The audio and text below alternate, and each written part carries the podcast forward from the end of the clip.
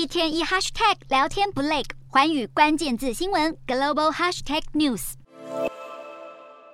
美中科技战不断升级，拜登政府上周再发禁令，全面限制向中国出售先进晶片。日前更公布国家安全战略，将中国视为美国最大的地缘政治威胁。北京怒呛美国的禁令只会害到自己。专家认为，二十大之后，中国可能会对美国做出反击，最有可能的报复手段就是像美国制裁华为一样，对特斯拉和苹果等美国企业开刀。特斯拉执行长马斯克日前受访时提议，台湾可改为台湾特别行政区。又在中国表示反对星链卫星网络用在乌克兰战场后，一度表示不愿意再免费提供星链服务给乌克兰。种种讨好北京的谈话，显示马斯克在乎的是生意，不希望被扯进政治。但政治恐怕不会放过美国企业，毕竟特斯拉领先全球电动车市场，不止雷达和感应器可能让中国忌惮，巨额收入和对中国消费者的影响都足以成为被开刀的对象。而除了特斯拉，全部收入有四分之一来自中国销售的苹果，也很有可能成为北京的报复对象。苹果近来加速将生产线和供应商从中国转移到印度和越南等地，只不过苹果有半数零组件供应商在中国，iPhone 产量又相当庞大，一时想要完全脱钩中国，恐怕没有那么容易。